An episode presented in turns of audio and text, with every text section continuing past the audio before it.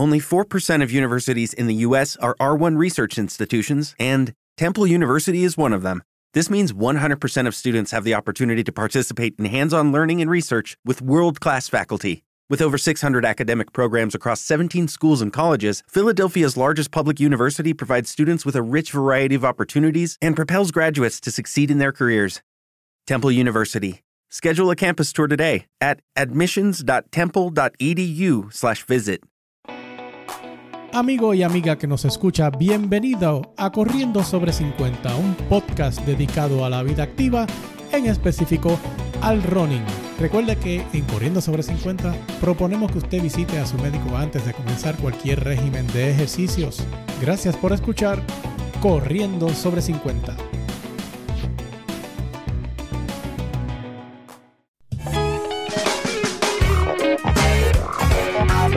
Desde la isla del encanto Puerto Rico, una vez más. Y para todos los países de habla hispana, esto es Corriendo sobre 50 Podcast. Les habla Ramón Manzano desde Las Piedras, Puerto Rico. Y desde Washington DC, el Master Sergeant de Running, el señor José Geotero. Creo que hay. Era este. Habla hispana, no, hindúes, eh, americanos, Australiano, ingleses, de Kenya, franceses, eh, que quiera escucharnos. aunque no nos entiendan. Eh, ¿Cómo ha seguido, hijo mío? Estoy mejorando, ya mismo empiezo a correr de nuevo. este, Ah, la vuelta. poquito a poco. Resucita el hijo pródigo. Jesucito, porque, mano, vi, vi, vi el jersey de, del Air Force Marathon y hay que hacerlo. Está brutal.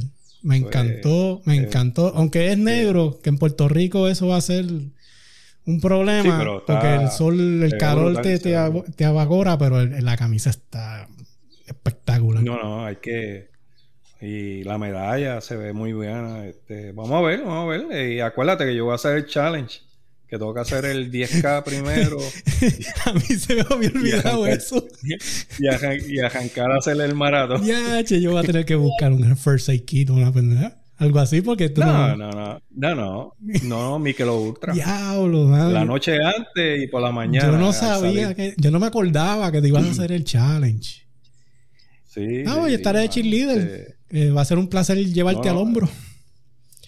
No, no, de- después que yo llegue allí, eh, porque tengo que hacer el, acuérdate, tengo que hacer el 10K en menos de una hora. Que eso es, Y eso es sí, sí. eso es bregable. para ti, para ti. después Estamos hablando para ti, para mí no, pero para ti sí. Pa- y después salir a hacer el, el maratón normal, que es cuestión de llegar. Pero nada, este, vamos a ver, vamos a ver. Tenemos todavía ahí como cinco meses, cinco o seis meses. Sí. que- Y después te oiré como se dos meses más arriba en el episodio. Ah, todavía tenemos dos meses.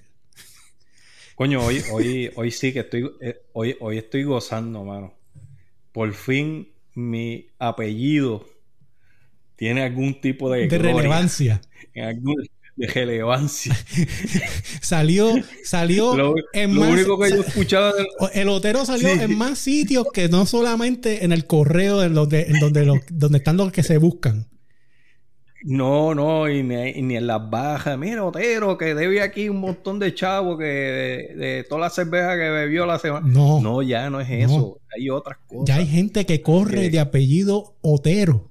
Otero. O sea, eh, Y, coño, y se, lla- y se llama como mi hijo. no, no, no. Eh, Esto es mucha coincidencia el, ya. el problema es que en, en Texas, donde está él, le dicen Jim. Todo el mundo le dice Jim. Pero nosotros le decimos Jan. Así que vamos a darle un background para los que no sepan qué diablo estamos hablando. Hasta hace par de semanas, eh, creo la semana pasada, se celebró el maratón de Boston en la edición 126, donde corrieron sobre 20.000 corredores y eh, hubo muchos puertorriqueños. Vamos, vamos, para, para, para, para. para.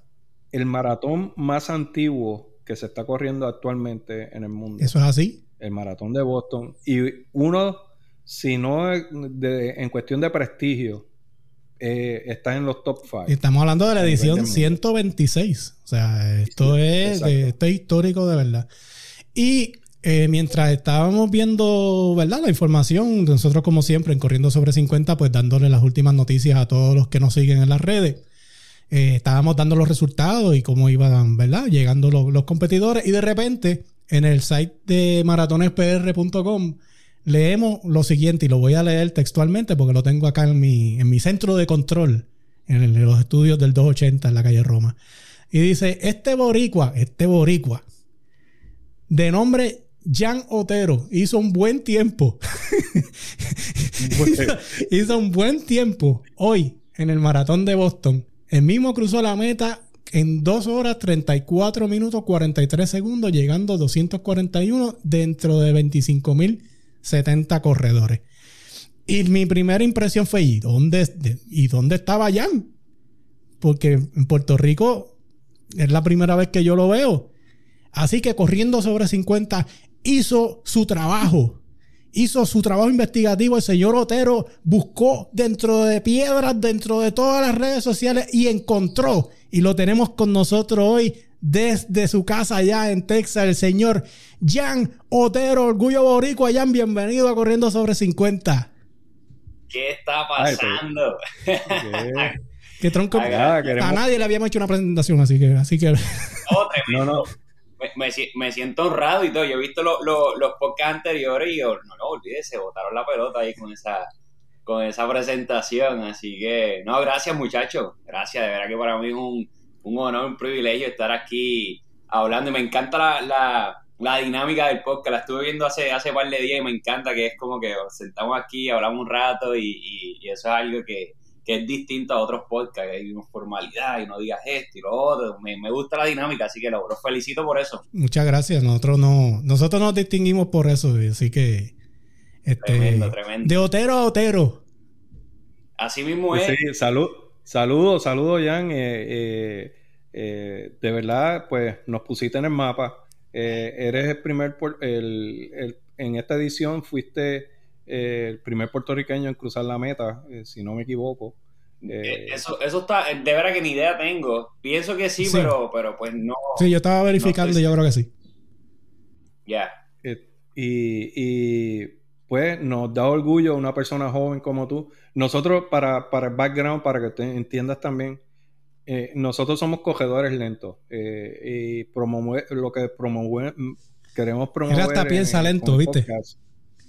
Eh, es para, para gente que, pues, que quiere empezar a correr, personas de 50 o más. Pero en esta oportunidad, pues queremos presentarte porque de verdad eres un orgullo primero para la isla. Segundo, para mí, Pautero. el apellido. No, no, eh, eh, fue de broma. Por ahí o algo así. Pero la, cosa es que eh, queremos presentarte porque hay veces que en, en, el día a día, pues perdemos la juventud, qué es lo que está haciendo, cuáles son esas metas. Y yo vi tu, también leí lo que tú has hecho en tu vida eh, tus estudios, eh, el tipo de trabajo que tú y eres de verdad un orgullo para Puerto Rico y un ejemplo para esta juventud que se está que está levantándose ahora, que, tú puedes eh, darle un la hacia dónde moverse, porque estoy seguro que es un trabajo tremendo, que tú has llegado donde has llegado, y queremos presentar tu historia en tus propias palabras. Dale por ahí, dinos de dónde viene, cómo fueron tus comienzos, eh, qué te motivó a, correr eh, y, llegar a un estatus de elite como, como estás ahora mismo. No, agradecido. Pues mira, eh, quiero comenzar. Yo, por alguna razón, nunca me, me, he considerado. yo sé que muchas personas me ven como que, ah, sí, hace un buen tiempo y todo. Nunca me he considerado elite. Yo siempre he dicho, en mi, en mi forma de, ver la competencia, siempre digo que el día que yo sea elite es el día que corrí menos de 2.20, cuando estoy ahí al lado de esos profesionales. Pero agradezco siempre que, ¿verdad? Desde otro punto de vista que, lo mencionen. Este, pero, pero, yo, yo este, nací, bueno, nací en, Manatí, pero me crié, yo soy de Orocovi. Este, y todo empezó allá arriba. Allá arriba en Orocovi, este, había una familia que me imagino que tienen que haberla escuchado, la familia López Vargas, de Orocovi. Le, le dicen los colitos, este, los López, anyway. Este, esa familia fue la que prácticamente me, llevó al deporte. La realidad del caso es que fue por mi hermana, porque mi hermana este, empezó a correr y yo lo que hacía era, me iba en el carrito con mi mamá y la veía corriendo y ya. Entonces, para aquel entonces, como desde la edad de los tres años hasta los ocho más o menos, seis y pico diría yo, este, tenía asma. Y entonces, ese miedo de correr y toda la cosa, no fue un asma diagnosticada, porque sabemos que el asma al final del día, si la tienes, la tienes de toda la vida. En realidad, era más eh, un, problema en los pulmones, este, no, no, tan desarrollado, y corría de aquí allí me, me, fatigaba. Y empecé a ver a mi hermana correr y dije, yo, ¿sabes qué? Yo quiero intentar esto. Y empecé por ahí. Así fue por mi hermana y a través de la familia López Valle que como que empecé a correr. Pero este, todo empezó ahí, básicamente. O sea, después de ahí, pues, muchísimas anécdotas que, que pasaron, y, pero cositas, eh, ¿verdad? Que, que siempre eh, este, me gusta resaltar fue cuando ya entré a edad este, en mi grado de high school, que entonces fue que empecé a despuntar, como digo yo, como atleta.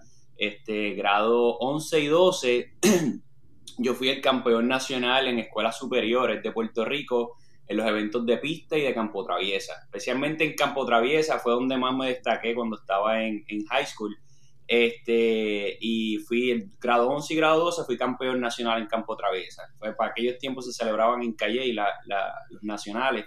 este, y por ahí empecé. Entonces, o sea, como que mi, mi, carrera como que empezó a despuntar por ahí, empecé como que a, a, poner un nombre mío en el mapa un poquito en cuestión de escuelas superiores y, este, logré representar a Puerto Rico como para el 2008, una carrera que se hacía en, en Carolina del Norte y ahí gané la carrera. Este, el, la, la, ellos hacen como, como distintas categorías y a mí me tocó la, la de senior y este y la gané. Eso que fue un palo, una, una, una gritería, una cosa. Y en aquel momento creo que eran 5 kilómetros y los corrí como en 15.52 me parece que fue y el récord era 15.50. Y en aquel momento todo el mundo estaba súper pompeado, súper emocionado y así que por ahí la cuestión, yo diría que, que esa parte de, de juvenil fue donde más la cosa como que eh, empezó a, dejar sentir. Y obviamente, pues, de escuelas superiores, pues, de ahí las universidades parecían hormigas encima de mí. Y, este, y, por ahí fue la cosa hasta que este Bayamón, la UPR Bayamón, con este Antonio Vallejo y, Rey Quiñones, que todos lo conocen ahora, eres el, director de recreación y deporte, eh, ¿verdad? en Puerto Rico ya, este, ellos dos me cayeron encima y ahí entonces empezó la, travesía en la universidad. Y, ¿verdad? Estoy tratando de hacer como un resumen de lo que fue esa etapa, ¿no? De, juvenil y de la transición a la universidad. Y entonces ya en la universidad, pues, este, ahí me fui dirigiendo más, eh, salí de lo que fue Campo Traviesa y me empecé a enfocar un poco más en la pista. Y, mi enfoque principal fue el, fue el evento de 1500. Corría 8, pero 1500. O sea, pero toda mi vida, si lo ponemos en resumen, yo fui más que todo un semifondista. Y, este, y por ahí empezó la cosa y cuento largo corto, competí mis cuatro años de universidad. Mi primer año fue en el 2010. Competí, llegué, llegué segundo, cogí plata. Mi tercer año este, eh, agarré bronce. El cuarto en el 2012 gané la justa este, con 3.52 me parece que fue. Y en mi último año pues ahí, ahí agarré bronce otra vez. Ese año compitió Wesley Vázquez, que también es de allá de Orocovi, eh, compitió Wesley Vázquez, Víctor Santana, yo y, este, y Fernando Ojeda, que también está en Puerto Rico por allá, otro chamaco que corre súper bien. Y ese fue como que mi resumen en universidad. Y entonces después de ahí, se acabó universidad, se acabó todo. ¿Qué estudiaste? ¿Qué, ¿qué terminaste en Educación física adaptada. Okay. Esa fue mi, mi, este, mi concentración este, y terminé universidad, entonces comencé a trabajar, comienza la vida de adulto, como uno dice, porque mientras estás en universidad la cosa es distinta, ¿no? Este, Y entonces ahí me da como hacer la maestría. Y en ese proceso, pues, corría una que otra cosita, pero nada de, no tenía metas claras, perdón, en qué quería, qué rayo quería hacer con mi vida deportiva. Este, creo que corrí un, el 21 de Villalba en, ese, en esa transición. ese es duro. Entrenar, pero sin entrenar. Yo creo que le dije al coach que en aquel momento el coach ya habíamos terminado. Yo dije, ¿sabes qué? Voy a entrenar como, tres semanas. mi fondo más largo fue como 10 millas. Eh, una locura, estaba el garete entrenando y me fui, me fui, me fui, me acuerdo, le dije a un amigo mío, vamos a llevar las tenis de entrenar, que vamos a pasarlo. Y cuando llegué allí, me, pues, me eché las tenis de entrenar, pero eh, puse las tenis de competencia también. Y dije, no, sé qué pasa, a lo mejor me las pongo. Y efectivamente, llegué allí, me picó la vena y me puse las tenis de correr, de verdad, y terminé corriendo una 20, creo que fue, pero explotado, muerte en vida, muerte en vida. Y nada, empecé, terminé, hice mi maestría en la, en la UMED y este, eh, terminé eso, ese grado de, maestría y ahí entonces conocí. Eh, lo hice en, este, en servicios recreativos y deportivos.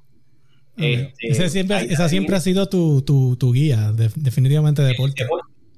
Deporte, totalmente, hasta que llegué acá a Texas, que entonces la cosa cambió. Cuando llegué acá, este, pues aquí sí que no hice un pepino angolo. Llegué a Texas, vida de casado, este, y empecé la transición, qué rayos quería hacer, porque cuando llegué acá no dominaba el inglés, era una locura. Y, este, y entonces me quedé trabajando como asistente de maestro yo tenía las licencias y todo para ser maestro, pero por el miedo al inglés, uh, me, me, fui por, cogí el paseo, como digo yo, y me quedé como asistente. Y me quedé ahí por tuve como un año y medio. Y ahí entonces le dije a mi esposa, ¿sabes qué? Quiero hacer algo distinto. Ya mi esposa trabajaba, ella es patóloga del aula, y ella estaba con esta compañía, y los dueños de la compañía en la cual yo trabajo son latinos, son chilenos. Este, y son unas personas bien que les gusta ayudar a la gente y toda la cuestión y me dijeron, oye, ellos me dicen Giancarlo. Me dicen, oye, Giancarlo, ¿por qué no, no entras a lo que es el ámbito de la, de la terapia? Y yo le dije, bueno, pues está bien. Cuento largo corto, me metí a hacer terapia física, terminé la terapia física, me quedé trabajando con ellos. Este, y estamos hablando que yo llegué a Texas en el 2015, este, terminé de hacer eso en el 2018. O sea, yo estuve desde, terminé justo 2013 2014, 2015, 16, 17, 18, yo no hice un pepino en gol. O sea, yo lo que hacía era correr de aquí a allí. Eh, o sea, nada, mi enfoque era totalmente distinto. Era familia, para ese entonces mi niña, mi primera niña. What's the easiest choice you can make? Window instead of middle seat? Picking a vendor who sends a great gift basket? Outsourcing business tasks you hate? What about selling with Shopify? Whether you're selling a little or a lot, Shopify helps you do your thing, however you cha-ching. Shopify is the global commerce platform that helps you sell at every stage of your business. From the launch your online shop stage to the first real life store stage, all the way to the did we just hit a million orders stage. Shopify's there to help you grow. Whether you're selling scented soap or offering outdoor outfits, Shopify helps you sell. Wherever and whatever you're selling, Shopify's got you covered. Sign up for a $1 per month trial period at shopify.com slash try. Go to shopify.com slash try now to grow your business, no matter what stage you're in. Shopify.com slash try. Lucky Land Casino asking people what's the weirdest place you've gotten lucky? Lucky? In line at the deli, I guess? Aha, in my dentist's office. More than once, actually. Do I have to say? Yes, you do. In the car before my kids' PTA meeting. Really? Yes. Excuse me, what's the weirdest place you've gotten lucky? I never win and tell. Well, there you have it. You can get lucky anywhere playing at LuckyLandSlots.com. Play for free right now. Are you feeling lucky? No purchase necessary. Void where prohibited by law. 18 plus. Terms and conditions apply. See website for details. Había nacido. Toda la cuestión de, de cuando uno ve, se agarra más responsabilidad. Sí, casado. Mm. Y Entonces, después de ahí, me le digo a mi esposa, este, me entra esta piquiña de querer volver a correr. Y le digo a mi esposa, ¿sabes qué? Yo no puedo volver a correr pista, ya yo no tengo la misma velocidad. Eh, segundo, competir en pista es complicadísimo porque tienes que estar solicitando, una locura. Y aquí lo mejor es empezar por 5 kilómetros y ver qué pasa, pero encontrar los 5K muy rápido y muy aburrido para mí. Y dije, no, yo quiero algo que me rete, porque el entrenamiento para mí un 5K no es algo que, que realmente yo diga, ah, como que eso uno corre un poquito y lo completa. Pero le dije a mi esposa, ¿sabes qué? Entonces quiero trazarme una meta, quiero correr ahora con propósito, ¿no? En la universidad corría por la beca y por, por tener un grado. Ahora quiero correr por un propósito distinto.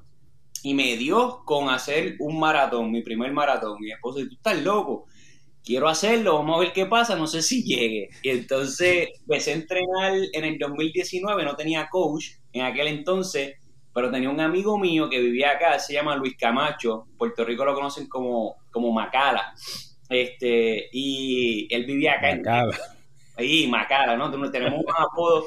Y este, él vivía acá en Dallas también con nosotros y le digo, entonces él, estaba certificado, él coachaba a, a, chamacos de high school y todo acá en Texas y tenía las certificaciones y qué sé yo. Y lo contacté y le dije, oye Macala, eh, quiero hacer el maratón de Houston. Y me dice, ah, no, está perfecto. Eso solo me acuerdo, se lo dije como en septiembre, agosto, septiembre. No, está perfecto. ¿Cuándo es el maratón? Maratón es enero. Pues tú eres loco, muchacho. Tres meses más. Sí, y le digo, ay, otra cosa. Este, si has vivido acá en Texas, sabes que cuando empieza la temporada de octubre, finales, noviembre, se pone frío, pero de locura. Y le digo, eh, otra cosa, compré una trotadora eh, la mitad de los entrenamientos lo vamos a tener que hacer en trotadora porque yo este frío no lo aguanto. Y me dice, pero, tras que me lo dices con un par de meses, también hay que adaptarlo a trotadora. Dije, como sea, mi meta, en ese entonces le digo, mi meta es tratar de correr menos de tres horas a ver si de casualidad cualificó para Boston. Eso fue el 2019 a 2020. Y él me dice, yo no te prometo nada, pues va, pero vamos a empezar, así que dale. Y empezamos, ¿sabes? entrenando aquí y allá, volver otra vez. Y entonces, este, me acuerdo que salió todo bien y me tiré el primer maratón, fue Houston, en el 2020. Y me dijo, mira, Ian, el entrenamiento estaba que corras por lo menos a 6.30, 6.30 y pico por milla y a ver qué pasa. Ya hecho, arranqué 6.8, 6.5, 6.10. Diablo, ¿qué es esto? Seguí por ahí para abajo. la milla 20. Hasta la milla 20. No, muchacho, llega. Entonces, no, para colmo, mi, mi entrenamiento más largo había sido, habían sido 20 millas. Que yo de la 20 a la 26 era un mundo desconocido para mí. Yo no sé qué era correr eso. Mi vida había corrido más de 21 millas, más de 20. Y me acuerdo, pasé la marca de la Villa 20 y yo, yo, yo me empecé a temblar. Yo dije, ah, diablo, que yo no sé qué va a pasar, pero el cuerpo respondió. Y al final del día terminé corriendo en Houston. Mi primer maratón fue 2 horas 40. Entonces, wow ese fue mi primer maratón, 2 horas 40. Y súper emocionado y qué sé yo. Y yo, ya, salió todo bien. Este, eh, estamos ready para Boston, le dije. Cualificamos, porque Boston me pedía 3 horas. Y yo había hecho 2 horas 40, tenía 20 minutos de diferencia. Yo estoy sembrado sí o sí. Ahí no hay break. Eh, pero en 2020, como sabemos, explotó la pandemia. Se fue todo a pique de nuevo. Yo que estaba agarrando fuerza, como digo yo. Y entonces, un añito completo de nuevo, sentado ahí, comiendo, haciendo nada este, tenía la trotadora, pero no, no me motivaba porque decía la, la incertidumbre de todo el mundo, como que si, si no abren las carreras y toda esta cuestión, se fue todo por la borda. Y en el 2021, como que todo volvió otra vez y le dije de nuevo al coach, hey, esto se está acercando, voy a someter Boston a ver qué pasa. Entonces, ¿qué pasa? Ellos te dan, de ahí entonces me surge la idea de, ok, si voy a hacer Boston, quiero intentar hacer los Six Majors, a ver qué pasa. A empezar a solicitar, a ver si hago los seis maratones. Este, pero ellos te dan, tú haces una marca en cualquier maratón y ellos te dan dos años para usarla. So, ya 2020 estaba pasando y 2021 se estaba acabando. So, si yo no solicitaba en el 2021, me iba a ir a pique, no podía solicitar, tenía que volver a hacer otro maratón para volver a esperar un año y toda la cuestión.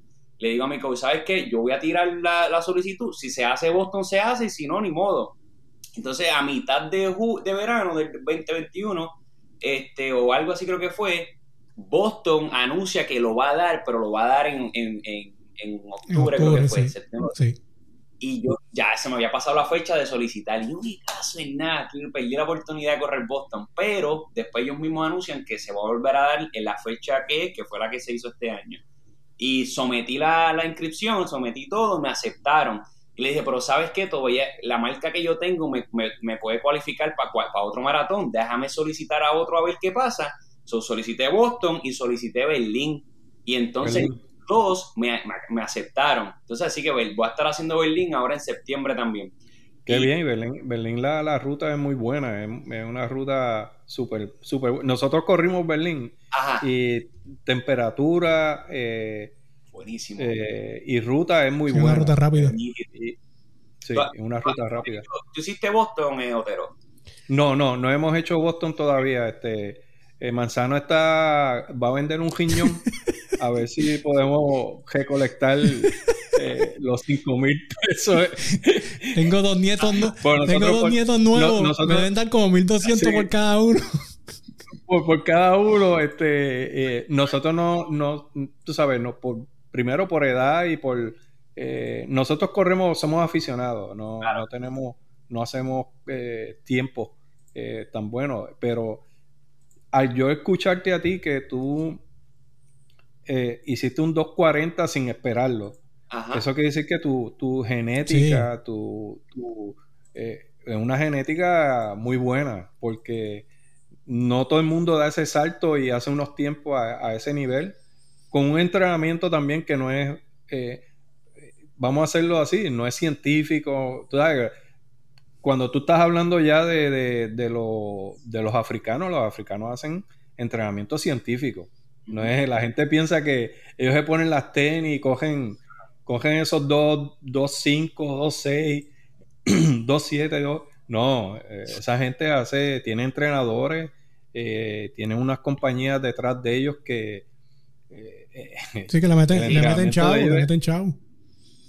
Nutrición, estamos hablando de nutrición, estamos hablando, eh, ellos trabajan, su trabajo es ese, coger, no es otro, no es, no piense que él va a una oficina, trabaja ocho horas y no, eh, tú sabes, es un entrenamiento científico no, y, bien preparado. Es totalmente distinto, sí, ¿no? Y en mi caso igual, o sea, yo, yo no, este no es mi, este no es mi trabajo, ¿me entiendes? O sea, yo, todos los, o sea, yo trabajo en home health, yo visito casas, veo pacientes y estoy fácil. Yo estoy entre 10, yo he contado 10, 12 horas. O sea, yo, yo mis entrenamientos los tenía que hacer en. Eh, yo me levantaba entre 4, 4 y media de la mañana, más tarde al 5 de la mañana, y ahí yo me ponía a correr 10, 12, 18, 20 millas. Todo, era, todo tenía que ser en la mañana para poder tener tiempo de, de, de, trabajar, más llegar en la tarde y pues tener calidad con la familia, porque tampoco uno lo va a sacrificar. Este, así que nada, la historia, eh, cuento algo corto, logramos clasificar. Y entonces, pero para, para Boston ahora sí tuve una preparación más, más estructurada, este, pudimos organizarnos mejor en los entrenamientos de pista, este, así que hice ese ajuste, ese cambio de horario para poder entrenar más, con más tranquilidad y, y se dio Boston. Y la verdad es que... y el resultado está ahí. Exacto, exacto, totalmente de acuerdo. Este, mi meta realmente en Boston era, primero era completarlo, vamos a hablar claro, porque tú llegas a un maratón y tu meta es terminar. El tiempo pues, va a depender de cómo tú te sientas, las condiciones climáticas, porque Boston es uno de los maratones más inciertos en clima. O sea, tú puedes tener... ¿Y, y la ruta? ¿Cómo es la ruta? La ruta es complicada. O sea, la ruta es bien, bien complicada este, y una de las cosas que me gusta decirle a la gente que no ha corrido Boston este, es que tengan cuidado con el, famoso comentario de las primeras tres millas son bajando. O sea, tú, tú escuchas a alguien que corre, que, que, o te metes en YouTube y empiezas a escuchar gente, dice, eh, trata de reservarte, yo te lo, te lo resumen en los primeros 10 kilómetros. Si tú miras la gráfica de Boston, todo es descenso, descenso, descenso, descenso, como hasta la milla, no estoy seguro, descenso, después coges un semiplano y entonces empieza, empieza lo bueno. Pero esas primeras tres millas que te dicen que eso es bajando las calabazas, no te lo creas. Si miras bien la gráfica, tú no ves la pendiente recta y completa, tú ves la pendiente con chichones. Así que prepárate porque es bajando un declive general, pero tienes cuesta. O sea, tienes toda la, todas esas primeras tres millas hay cuesta. Entonces, la gente se envuelve un poco con ese, con ese comentario y cuando empiezas a ver, si nunca has visto la ruta, cuando empiezas a ver las cuestas, es como, eh, pero véate, me cambiaron la ruta, ¿qué pasó aquí? Este, pero esa primera parte eh, es bien rápida. A pesar de que tiene cuestita, es súper rápida. O sea, yo salí corriendo, mi pace se supone que fuera 5.50, 5.55 y tú arrancas, pero olvídate, allá arriba en, la loma, para bajar por ahí para abajo y el reloj marcaba 5.8, 5.10 si no pones la emergencia, sabes que vas a durar, olvídate, lo que dura un suspiro. Este, y, entonces nada, la ruta empieza así completa y ya después del kilómetro, después de la marca de medio, de medio maratón, este, ahí es que entonces empieza lo bueno de verdad. Porque la parte más difícil de Boston, para pa chaval, como digo yo, empieza en la milla 18. Cuando ya tú tienes toda esta carga de, de, de millas encima este, lo bueno es que la milla 16 es la milla más, más, este, más deep, es la más, este, bajando, la más honda, digamos. Este, entonces agarras esa, esa milla 16 bajando completita y entonces empieza en la primera cuesta. Ellos tienen cuatro, ellos le llaman los, Newton Hills y son cuatro. Entonces empiezas a subir en sesiones completas. Si tú cuentas desde el primer Newton Hills hasta arriba, tienes fácil casi 5 millas en cuesta. 4 y pico, casi 5 millas.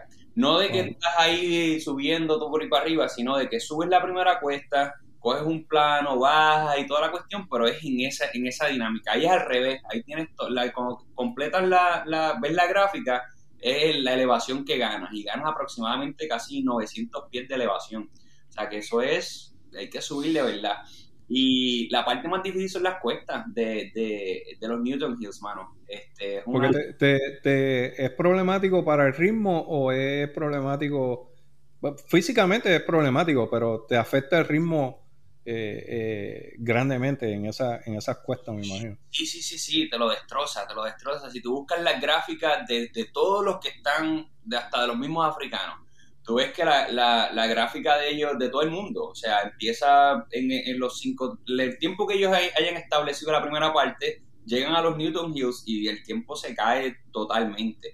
Este, y uno de los errores que comete mucha gente también, que yo estuve mirando y traté de no hacerlo igual, ellos que es tratar de, de, ahorrar tiempo en esa primera mitad. Eso es el error más grande que puedes hacer. O sea, no hagas eso. Si tu pace es 8 minutos, pues eh, cógelo a 8. Vete a 8 minutos bajando o vete a 7.55 al tiempo. No trates de, trata de por lo menos que el tiempo que tú estableciste, que no sea más de 5, yo diría, o 6, 8 segundos más rápido de lo que tú vas.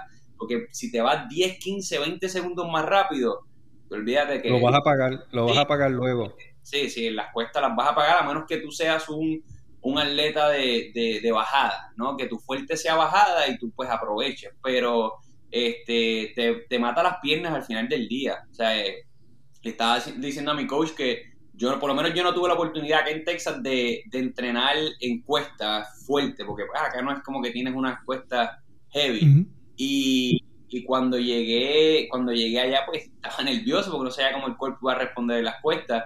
Este, pero me ayudó el ahorrar, en mantenerme en un pace cómodo la primera parte. Así que las primeras tres cuestas, yo diría que maté las primeras tres cuestas el último Newton Hills me parató, pero de que, de que me dejó.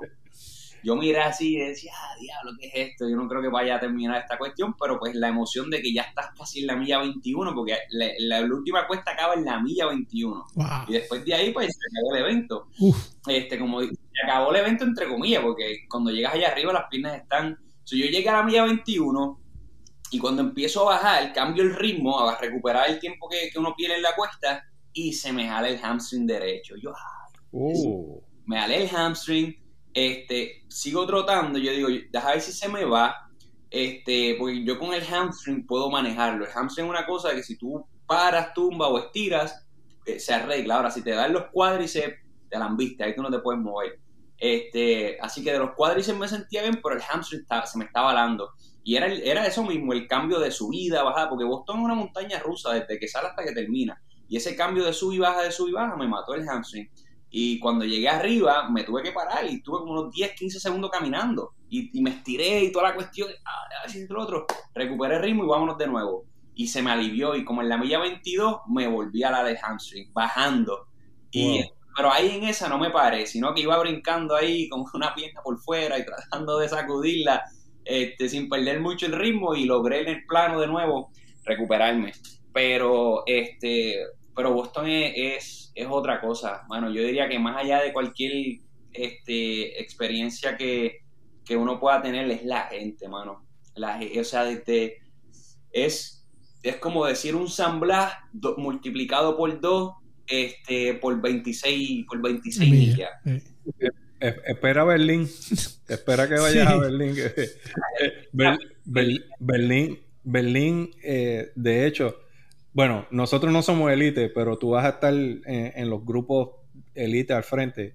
Eh, la, ese, la, hay una energía de los cogedores, porque estás hablando de 40, 45 mil cogedores juntos. Eh, y empiezan con el grito este nórdico que es uff. Y tú sientes toda esa. Eh, y empieza la emoción. Tum, tum, tum, tum, tum, eso para los pelos a cualquiera. Eh, eh, te va a parar los pelos también si corre, eh, no sé si vas a tener la oportunidad, pero entrar al, al, estadio olímpico. Eh, oh, Porque el día, el, día, el día antes se hace una carrera que se llama el Breakfast Run, que es un 5K. Pero ese 5K, 5K. termina en el Estadio Olímpico de Berlín. Tú entras como si tú, como si tú tuvier- estuvieras corriendo el maratón olímpico. Pues tú entras al estadio y das una vuelta dentro del estadio y termina. Y Tremendo, eso es otra cosa. O sea, eso es. O sea, una cosa es ver los estadios y otra cosa es ver ese estadio. Es otra cosa. Y está ahí. Y estar ahí. Estar ahí. Eso Lucky Land Casino asking people what's the weirdest place you've gotten lucky? Lucky? In line at the deli, I guess? Aha, in my dentist's office. More than once, actually. Do I have to say? Yes, you do. In the car before my kids' PTA meeting. Really? Yes. Excuse me, what's the weirdest place you've gotten lucky? I never win and tell. Well, there you have it. You can get lucky anywhere playing at LuckyLandSlots.com. Play for free right now. Are you feeling lucky? No purchase necessary. Void where prohibited by law. 18 plus. Terms and conditions apply. See website for details. Hello, it is Ryan, and we could all use an extra bright spot in our day, couldn't we? Just to make up for things like sitting in traffic, doing the dishes, counting your steps, you know, all the mundane stuff. That is why I'm such a big fan of Chumba Casino. Chumba Casino has all your favorite social casino style games that you can play for free anytime, anywhere with daily bonuses. That should brighten your day a little. Actually, a lot. So sign up now at chumbacasino.com. That's chumbacasino.com. No purchase necessary. VGW Group. Void were prohibited by law. See terms and conditions. 18 plus. por lo menos dentro de, ¿verdad? Dentro de nuestra vida humilde de corredores eh, Sí. que, que Otero y yo tenemos y, y yo le, agradeceré por vida a Otero porque si no es por Otero yo no hubiera salido de Puerto Rico a correr nada. Este, pero el, el haber estado allí. Eh, yo, tenemos nuestras fotos No, de no, estar con no. la bandera de Puerto Rico en ese estadio y es otra cosa. Yo tenía dos preguntas. Pero, pero, ah, perdona, pero lo más emocionante es cuando tú terminas la cajera, eh, pelar para abajo allí con los nórdicos. Todo el mundo es nu. No. Eh, para cambiarte de ropa. Era Ese, ese, Ah, ese- siempre terminamos. Abajo. Siempre terminamos. No, no, no. Tú sabes, tú terminas, busca tu paquete para cambiarte y eso. Y yo estaba, eh, yo terminé diferente a, los a mi esposa y a, y a Manzano, que llegaron, eh, tú depende de donde tú estás, en los grupos que tú estás, pues tú llegas a diferentes horas. Pues a mí me tocó y yo terminé con uno, creo que era de Dinamarca, otro era de Finlandia. Y todos estábamos juntos así en, en un área donde tienen ellos que tú ahí te cambias. Ajá. Pues tú sabes, nosotros los puertorriqueños pues somos eh, tímidos para cambiarnos así al frente de la gente. Pues tú sabes, tú estás en Europa, estás con los nórdicos allí, que los tipos pues, eso sin miedo, eso, ¡guau! Y yo, ¡eh, diablo! ¿qué, ¿Qué demonio es esto? Te flasharon. No me lo explicaron. Y, y, y, y yo vengo y de esto, y yo con mi salchichita, porque, porque imagínate, tampoco es... Ah, Ahí va el explicit. Ahí va la E del podcast. Ahí, ¡pam! ¡Tan! No, no, no, pero, pero, no, no, es una experiencia, experiencia única y, y me imagino que eventualmente correrás Nueva York. Nueva York es otro tipo de experiencia. Eh, cada uno, Chicago es otro tipo de experiencia. Chicago tiene una ruta, tú la debes destrozar porque es una ruta muy buena, plana y la gente, la energía de la gente, te, tú sabes, eso te da, te da ánimo también. Que en ciertos momentos eh, eh, esa energía se transfiere a, a uno en, en la gestión de cosas. Yo básicamente te tenía do- dos preguntas eh, que estuve pensando desde que Otero me dijo que te, que te íbamos a tener.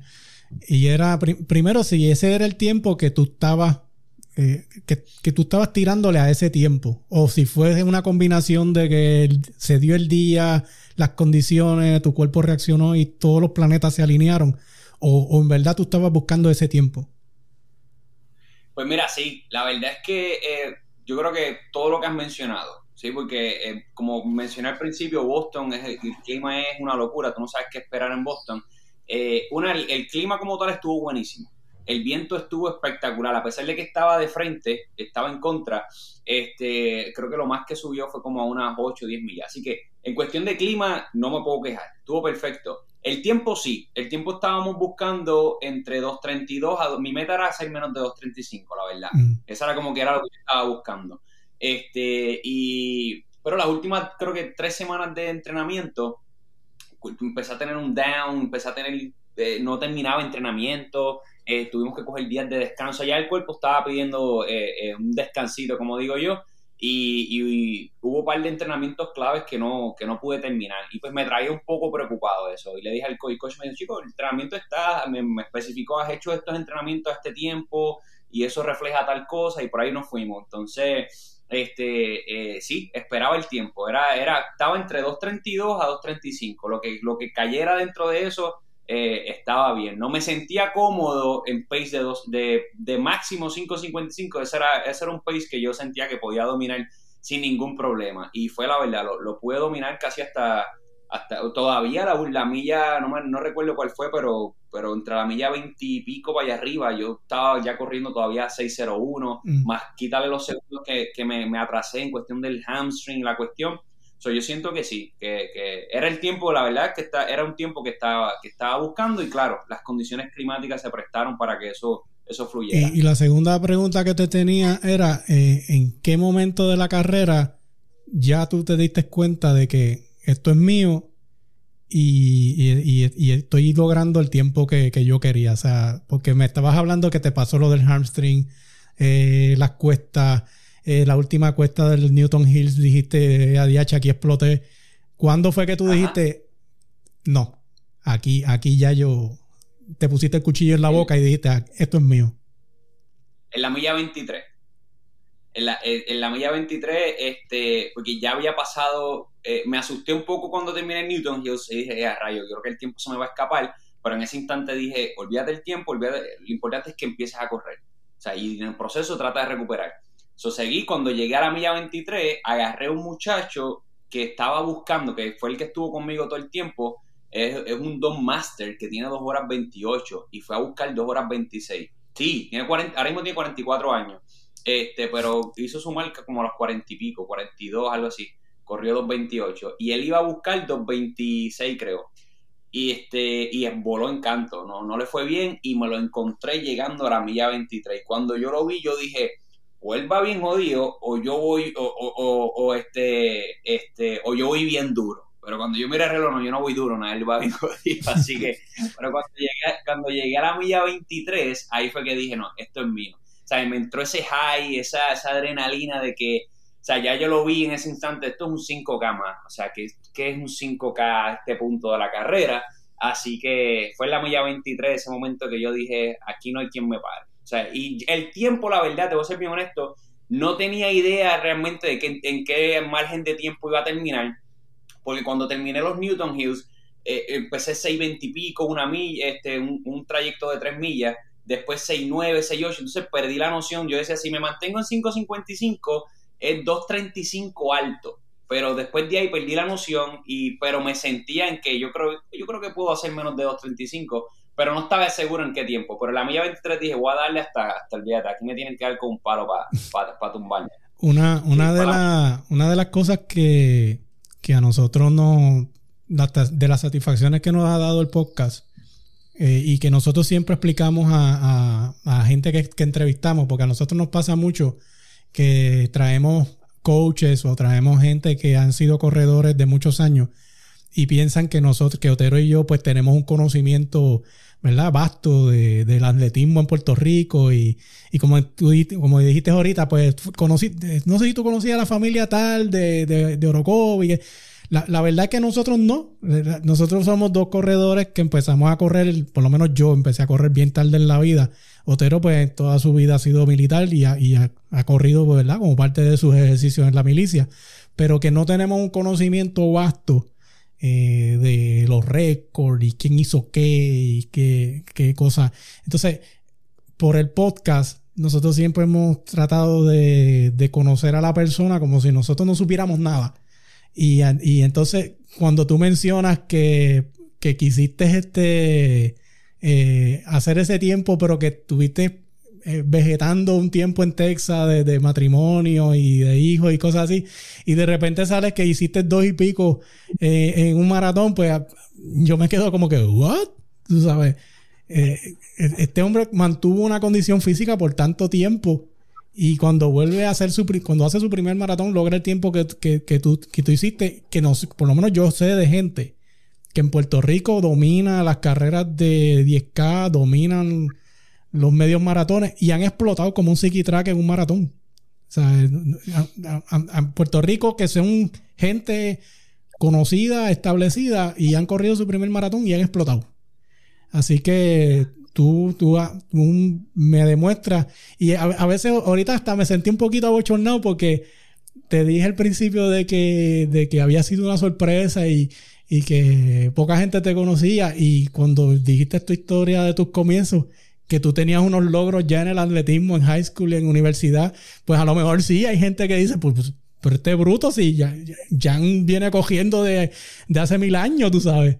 Este... No, no, pero, pero, pero sí, sí te, entiendo porque, este, sea, como que mi, mi nombre como tal eh, eh, retumbó un poco en Puerto Rico, yo te diría como hasta entre mi etapa de, como te dije, 2008 hasta 2012 Después de ahí yo desaparecí el mapa, la verdad. Y entonces mucha gente amistades mías decía, contra, estás de vuelta, no sabía. Y yo, yo, tampoco. O sea, empecé, volví otra vez a ver qué pasaba y, y, este y volví, volví a recuperar terreno, ¿me entiendes? Yo sé que, que hay mucha, hay mucha generación, eh, este, muchos, eh, eh, muchas páginas, muchas redes sociales que han surgido después de, de, de los 2015, 18 para acá, ¿me entiendes? Eh, que pues no tienen idea, la verdad, de, qué yo hice en un pasado o qué cosas logré, ¿me entiendes? Este, y el que yo esté surgiendo específicamente, que, ¿verdad? Que vuelva a entrar, pero en maratón, es como que, espérate, ¿quién es este chamaco? ¿Me entiendes? Como que, eh, porque no es que yo toda la vida he corrido medio maratones, que he hecho, o sea, que me he dedicado al fondismo como tal. No, no, no, la verdad que no. O sea, por eso este respeto mucho la, la eh, las personas cuando me dicen, pero espérate, ¿quién? O no, no es como que, pero tú no sabes de mí. No, para nada, ¿me entiendes? Esa no, soy yo, para esa no es mi, mi dinámica y, yo, la verdad es que eh, dejé eso atrás, porque como yo digo, sí, hice un pasado y tengo cosas, pero mi, mi, mi presente, esta etapa de mi vida, la verdad, sin que me quede nada por dentro, me la estoy disfrutando más. Más que cuando estuve en high school o en universidad, es porque mi propósito es distinto. Mi propósito ahora es primero disfrutarme la vida, pero que mi familia inmediata, mi esposa, mi hija, tengan la oportunidad de ver a papá. Pues sí, pues todos los que me conocen de un pasado saben quién yo fui, qué yo hice en ciertas cosas, pero mi familia inmediata no tiene idea, ¿no? Entonces, mi intención es que me pudieran ver correr, que, que mi hija que tiene cuatro añitos, papá está corriendo, papá está haciendo un maratón, que mi esposa se haya vivido todas esas experiencias conmigo. Entonces, eso es lo que yo realmente me llevo. Mucha gente me habla por ahí, ay, esto no, me importa lo de afuera realmente, me importa mi núcleo, ¿no? De, y, es lo que me llevo y por eso me lo estoy disfrutando mucho más. De hecho, yo vi la, vi la entrevista que hiciste con, que te hicieron, que nosotros la posteamos en, la página de nosotros del planeta, y, quedó muy bien y, entonces esa bandera de Puerto Rico en la camisa eh, se veía espectacular, tú sabes, y, nos llena de, de mucho orgullo. Este, con la gente que tú trabajas fueron los que te auspiciaron, eh, eran los que tenían la camisa. Sí, sí, este, Rehab Home Pediatrics, ellos son los que, los que me auspiciaron desde el día uno, este, eh, pues porque pues ellos como, como les comentaba, ellos son, son latinos, le encanta, eh, han hecho un buen clic con nosotros, con la familia de nosotros y, y, desde el día uno me dijeron, ¿sabes qué? ¿Qué tú necesitas? ¿Tú quieres hacer eso? Y yo me quedé frío como que, wow, una bendición, la verdad, una bendición que ellos pudieran este, auspiciarme y, entonces este, me, dieron, me dieron la oportunidad de, de, poder hacer esto, ¿me entiendes? Sin pedirme nada a cambio, la verdad. Ellos no me pidieron que yo le pusiera el nombre ni nada por el estilo, tengo que, no, ¿verdad? tengo que ser bien honesto en eso. Pero pues yo soy, eh, yo sé lo que es eso, ¿no? Y yo dije, hello, si me estás brindando apoyo, eso va en la camisa y va Entonces, este eso fue lo que hice, la verdad, y, desde el día uno apoyándome. Ya, ya, ya, ya, viste que, ya viste que apareció Lucy, este, este Lulu. Sí, sí, ya, ya, vi por ahí, ya vi por ahí la mirada. que no está, fácil. el, espejo del diablo. Yo te, yo tenía, yo tenía par de, par de preguntas. Eh, primero en la nutrición, eh, ¿tuviste algún tipo de de cambio en tu nutrición para, esta carrera? Eh, ¿Tenías tú las famosas botellas especiales en algunos puntos eh, de la carrera? ¿Hiciste algún tipo de scouting de la ruta antes de, de correrla o fuiste aprendiendo de la ruta cuando la corriste.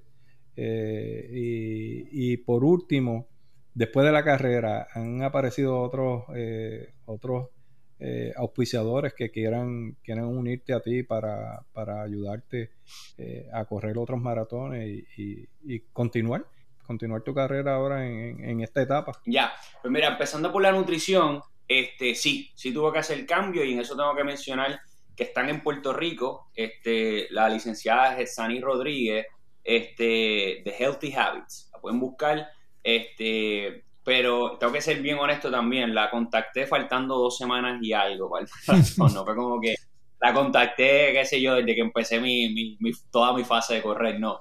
Este, y la contacté porque justamente, eh, Otero, cuando eh, empecé a tener, ¿se acuerdan que le mencioné que las últimas tres semanas y pico empecé a hacer como un down? Este, pues una de las cosas que no tenía clara era, espérate, yo me estoy alimentando bien, yo me estoy hidratando bien, yo necesito números. A mí me gusta saber cuánto de hidratación necesita mi cuerpo, carbohidratos, proteínas. Estaba el garete, la verdad. En ese sentido, comía lo que aparecía y hasta que el estómago se me llenara y si estoy bien, pues nos vamos. Este, y la contacté a ella y sí hizo un cambio. Específicamente no en alimentación de decirte empezar a comer más de esto, más de lo otro, sino a tener un número claro de, ok, cuántas calorías debo- mi cuerpo debe estar, cuál debe ser el, el- el- el- la alimentación previo al entrenamiento, porque yo entreno de madrugada. Entonces ella me hizo ese ajuste de, de cómete este, este- esta porción de, yogur, esta porción de guineo, trátalo aquí, pa, pa, pa, pa. Entonces hice esa, hice esa modificación en cuestión de, carbohidratos, este, tenía los números más claros, yo no sabía, por ejemplo, de que eh, eh, durante la carrera, en mi caso, ¿verdad? Mi cuerpo necesita aproximadamente 80 gramos de carbohidratos. Entonces, ¿cómo yo suplo eso en la carrera? Pues a través de los gels. Este, empezaba a mirar más los gels, los gels y los miraba y decía cuánto tiene este, este gels. Entonces, este, en mi caso, los gels que yo uso tienen cuarenta y pico gramos de carbohidratos, así que durante una hora yo sabía que me tenía que beber dos en ese proceso y así sucesivamente ibas multiplicando esos números que si tú vas a hacer un maratón, tú tienes que tener claro esa parte porque de lo contrario no vas a rendir igual. Así que todos eso, esos ajustes este, ella me los hizo. Así que eso fue por la parte de, la nutrición y, pues, y la hidratación también fue algo súper importante que, tenía que tener en cuenta. Este, lo segundo que me, preguntaste fue el, el scouting de la ruta, si lo había hecho, ¿verdad?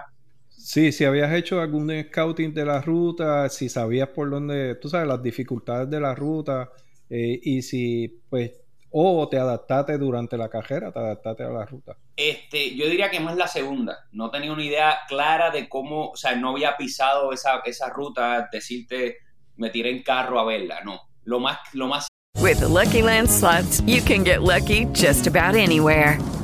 This is your captain speaking. Uh, we've got clear runway and the weather's fine, but we're just going to circle up here a while and uh, get lucky. No, no, nothing like that. It's just these cash prizes add up quick. So I suggest you sit back, keep your tray table upright, and start getting lucky. Play for free at LuckyLandSlots.com. Are you feeling lucky? No purchase necessary. Void where prohibited by law. 18 plus terms and conditions apply. See website for details. Cercano que hice fue este en YouTube. Hay un video completo que después lo pueden buscar este que te presenta la ruta de Boston en un carro. Y tú pues la ves. Está un poquito en fast forward este pero puedes presenciar un poco más o menos la idea de cómo lucen las calles. Entonces eh, es un poco difícil tener la percepción de, de la inclinación porque hello pues estás viéndolo en un video. Este pero sí me ayudó te soy honesto me ayudó en, en- en reconocer cuándo venían las cuestas. Eso sí eh, no sabía cuánto era de largo en cuestión de ni, inclinación, pero sí, sí reconocí. Así que las primeras dos cuestas las reconocí por, por, por el video. Entonces eso me ayudó este, a entender un poquito más. Yo, la verdad, yo iba preparado para las cuestas. Lo que pasara entre medio de eso no me importaba mucho, era cuestión de mantenerme. Así que ese fue el scouting más que hice, no, no pude hacer mucho más, porque pues la verdad es que cuando tú llegas a Boston ese weekend, trancan muchas calles, la moverte en Boston es un poco más complicado, este, los parking una locura, así que yo todo lo hacía, todo lo hacíamos a través de Uber, Lyft, y entonces era como que pedir un Lyft o un Uber para, eh, dame una vueltita por la ruta, pues, yo fíjate de eso. Entonces, pero ese fue el scouting. Y lo otro que me preguntaste al final, este, ¿Cuál fue la pregunta? Auspiciador, auspiciadores han llegado. Ninguno. Ninguno. Eh, así que está, estás dispuesto que si claro. llegan buenos auspiciadores de Puerto Rico, ayudarte a continuar a otro. pues, Totalmente. estás ahí. Totalmente. totalmente Gente, abierto. gente. eh, Gente, todavía hay espacio en, la- en el jersey, todavía hay espacio para poner logo. Todavía, todavía, sí, sí, sí, la camisa está bastante vacía ahí, pero, pero la verdad es que, que agradecido con, con, ¿verdad? Más que todo con el apoyo de la gente, yo creo que eso es algo que, que me, me llenó mucho, ¿no? Y, y yo sé que hay, que hay muchas personas que obviamente en un futuro le encantaría, ¿no? Yo sé que se complica un poco la cosa, pues él vive allá y cómo auspicia acá, o sea, en cuestión de compararlo un poco con Puerto Rico, este, pero para mí vale mucho el, el apoyo de la gente, ¿me entiendes? El que uno pueda, esto, esta dinámica que pasa ahora, ¿me entiendes? Conocerlos a ustedes, conocer más gente, este, y, y, seguir crea- eh, aumentando ese núcleo, ¿no? Y que sepan de que sí, uno está acá, ¿verdad? Pero pues uno, uno yo sigo representando, o sea, jamás en la vida yo me quitaré, como digo yo, esa bandera de ahí, eso no, eso no va a pasar, así que, aunque parezca medio mexicano, como, como me dijo una muchacha en, en, en los comentarios de, ¿dónde fue? del planeta Boston, mi esposa me dice, ponte, ponte a leer los comentarios, y me puse a leer los comentarios y me dice, pues es que él parece más mexicano, que yo no sé qué, y yo, bueno, llevo, llevo ¿qué? como 7, 8 años viviendo en Texas, jodido con mexicanos, se, se te va Se a pegar algo, algo, claro. Obviamente. No, y, y- pero siempre No, no, por esa mancha, esa mancha se ve y- Sí, y más sí, jotero. definitivo. Y más, yo digo a mi esposa, cuando yo hablo con boricua, yo, mi, mi, mi hablar le fluye como boricua. Ahora, si tú me pones un chileno, un mexicano y toda la cuestión, tienes que de alguna, de alguna manera hacer un switch porque tú empiezas a decir todas las locuras de nosotros y te, te, te mande, pregunte cómo, perdón, y Ujú. tú, espérate, ¿cómo le habla a esta persona que me entienda a pesar de que es el mismo idioma? Así que esos son cambios que a veces uno tiene que hacer y parece uno que, que, que es de otra na- nacionalidad, pero no, boricua hasta la muerte. ac- actualmente, ¿tú sigues entrenando con la misma persona que habías contactado para el primero o, o estás todavía... estás Sí, ¿Tienes alguien sí, sí, sí. nuevo? ¿Estás con- No, no, no. Sigue, sigue siendo el mismo, Luis, Luis Camacho. Luis Camacho. Macala, como, Ok, sí, perfecto. Es el que es el coach mío desde, desde que empecé a hacer esto de maratones. sí. Y yo debo entender, la lógica me dice que a medida tú sigas todavía desarrollando nuevas técnicas y nuevos, nuevos estilos de entrenamiento, ese tiempo va a mejorar. Eh, todavía hay tiempo, hay espacio todavía para mejorar. Sí, sí, sí, totalmente, totalmente. O sea, yo, yo siento que yo no fui a mi 100%, por, la verdad no fui a mi 100% en Boston. O sea, yo fui con, con, con dolores, yo, yo tengo un, este, eh, este, inflamación en el tendón de Aquiles izquierdo. O sea, yo te corro 10, 8, 18 millas hoy y mañana to- estoy, termino y estoy cogiendo todo el día. O sea, que, que, que siempre, o sea, no, no he tenido, eh, no estoy a mi 100, no fui a Boston al 100% debido a ciertas cositas que me pasaron en el proceso. Así que en ese sentido yo siento que, que hay mucho espacio para mejorar, plus la ruta, ¿no? O sea, Boston la ruta es complicadísima, so yo entiendo que en una ruta bastante plana ese tiempo puede, puede bajar. ¿Cuánto? Pues no sé, porque no me gusta, yo no soy persona de roncar, de decir, ah, voy a hacer tanto, eh", no. La verdad, porque pues estoy en otra fase de mi vida. Lo mío es disfrutármelo y que si cae buen tiempo, pues ca- que caiga y en el proceso seguir, seguir conquistando. Que mi sueño y mi meta, sí, quiero bajar de 2.30 en algún momento este y, y que tocar esos 2.20 y pico, lo que sea, ¿no? Este, pues, pero para eso se necesita muchísima preparación y, Ma- marca, marca olímpica, marca olímpica para poder representar a Puerto Rico. Estoy bien, estoy bien como estoy por ahora, pero como digo, que cae, que caiga lo que caiga, la verdad, y, y yo creo que, repito, el, el- el enfoque mayor es, es disfrutármelo, ¿no? Porque ya en ese punto uno, uno empieza a ver otros aspectos del deporte que no son, yo siempre lo he dicho, no son muy agradables y empiezan las desilusiones y las falsas expectativas.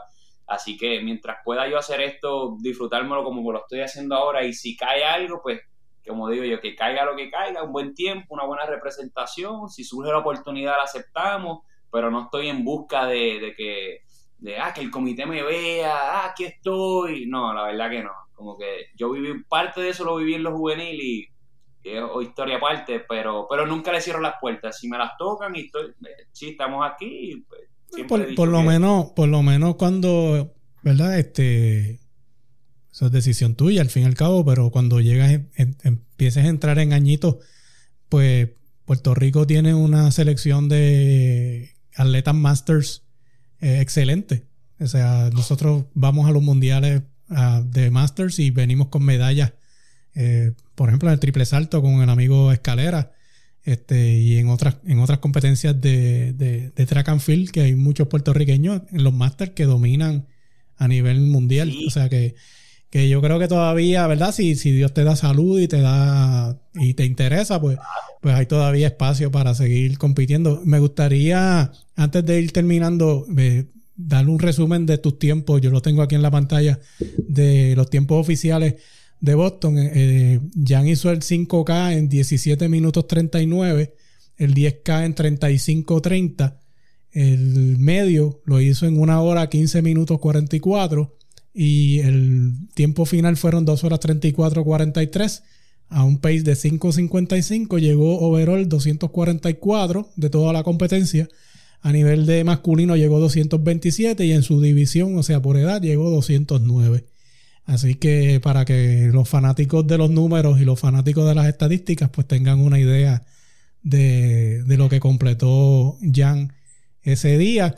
Y pues lo que queremos por medio del podcast es darte, ¿verdad? Un poquito más de, exposición y que en Puerto Rico estoy seguro que nadie, nadie de la radio ni nadie de la prensa se te ha acercado, pero este, yo creo que son historias importantes que, que, si corriendo sobre 50 pues puede poner un granito de arena ahí este, y que te vean internacionalmente porque si traemos gente de afuera para correr el San Blas y le damos estadía y le damos comida y le damos este, un montón de cosas, pues yo creo que atletas como tú que, que se van de tú a tú con esa gente, pues también te pueden hacer lo mismo y traerte y traerte para acá. Y no, no, no solo, no solo, no solo eso, eh, eh, nosotros tenemos una crisis en Puerto Rico de, primero de identidad, eh, segundo socialmente hablando de, la juventud.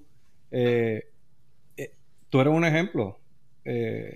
tienes tu bachillerato, tu maestría, tienes estudios en kinesiología, que es el movimiento del cuerpo, que la gente algunas veces malentiende eso y, no, y, y bien importante. Mi esposa por un tiempo eh, trabajó en la Universidad de Puerto Rico haciendo, ayudando a gente anciana a, hacer ejercicio y cosas así, que tú sabes lo que, más o menos lo que comprende. Y, es bien importante que nosotros eh, demos estos ejemplos para, esta juventud que está subiendo ahora, que a través del deporte se pueden lograr no solo metas de, en el deporte, sí, profesionalmente hablando.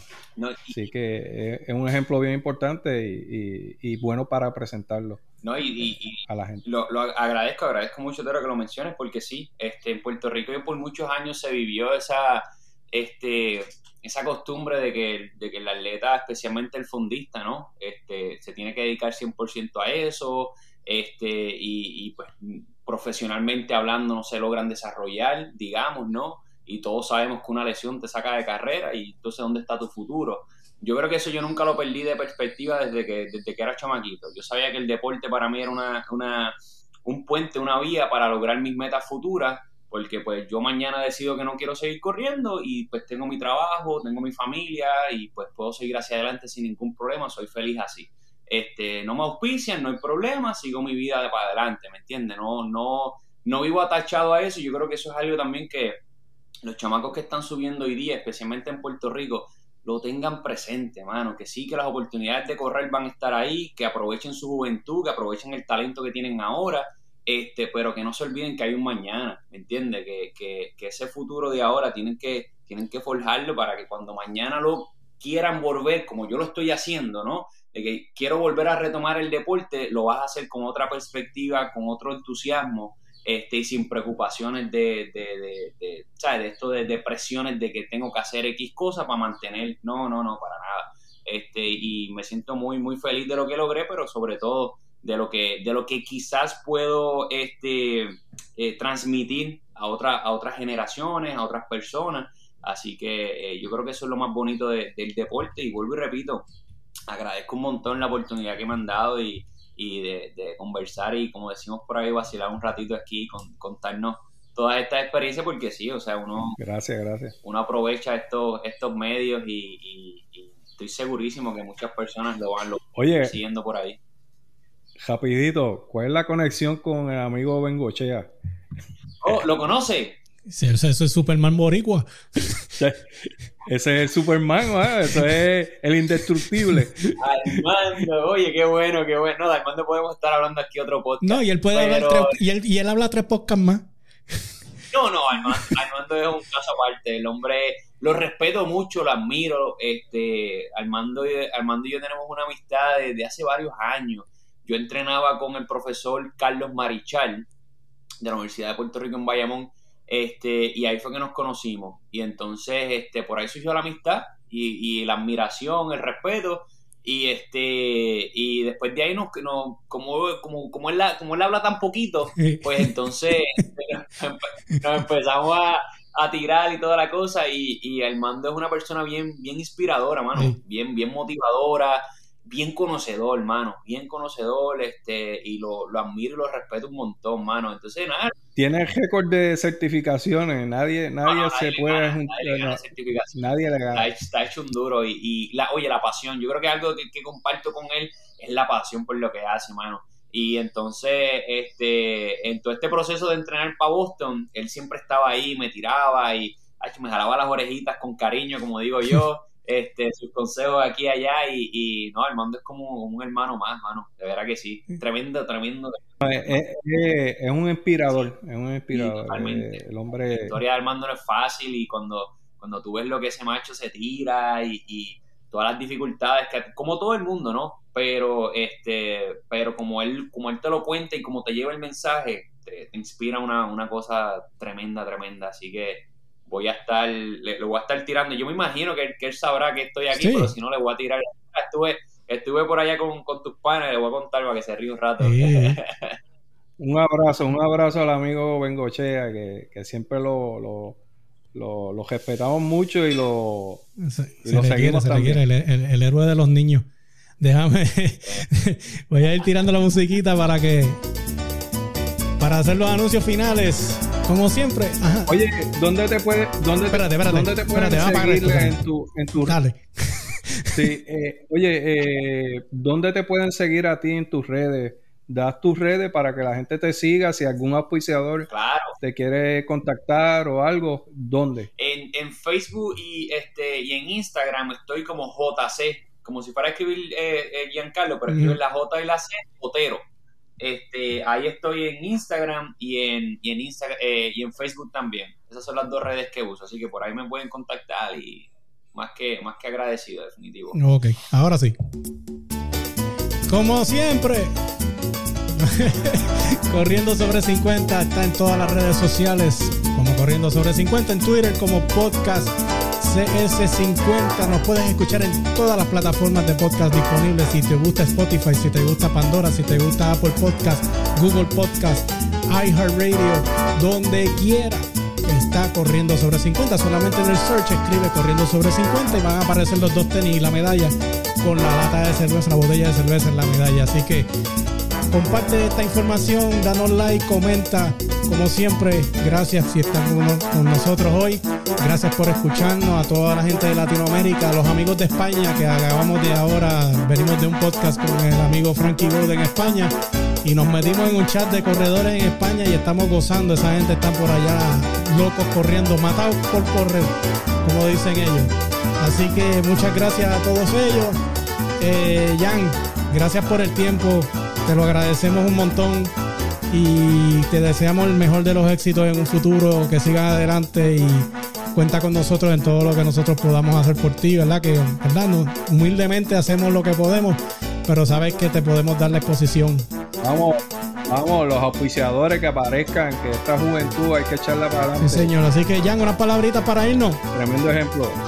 Gracias, gracias mi gente, gracias por el apoyo una vez más, este, eh, honrado de estar aquí, este, y nada, a seguir cosechando, a seguir conquistando eh, este, más maratones por ahí, y que bueno, tener la bendición de, de- de seguir haciendo buenas marcas para poder lle- llevar el nombre de Puerto Rico en alto. Así que gracias a ustedes, ¿verdad? Manzano, Otero, por la oportunidad y, y definitivamente a seguir conquistando por ahí. Sí, señor, señor Otero.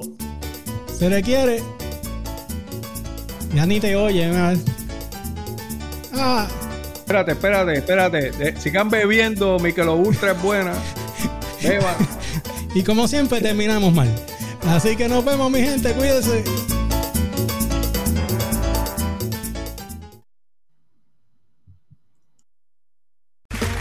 Okay, round two. Name something that's not boring. A laundry? Ooh, a book club. Computer solitaire, huh? Ah, sorry, we were looking for Chumba Casino. That's right. ChumbaCasino.com has over 100 casino style games. Join today and play for free for your chance to redeem some serious prizes. ChumbaCasino.com. No purchase necessary. Void where prohibited by law. 18 plus terms and conditions apply. See website for details. Dale más potencia a tu primavera con The Home Depot. Obtén una potencia similar a la de la gasolina para podar, recortar y soplar con el sistema OnePlus de 18 voltios de Ryobi desde solo 89 dólares. Potencia para podar un tercio de un acre con una carga. Potencia para recortar el césped que dura hasta dos horas. Y fuerza de soplado de 110 millas por hora. Todo con una batería intercambiable. Llévate el sistema inalámbrico OnePlus de 18 voltios de Ryobi. Solo en The Home Depot. Haces más. Logras más.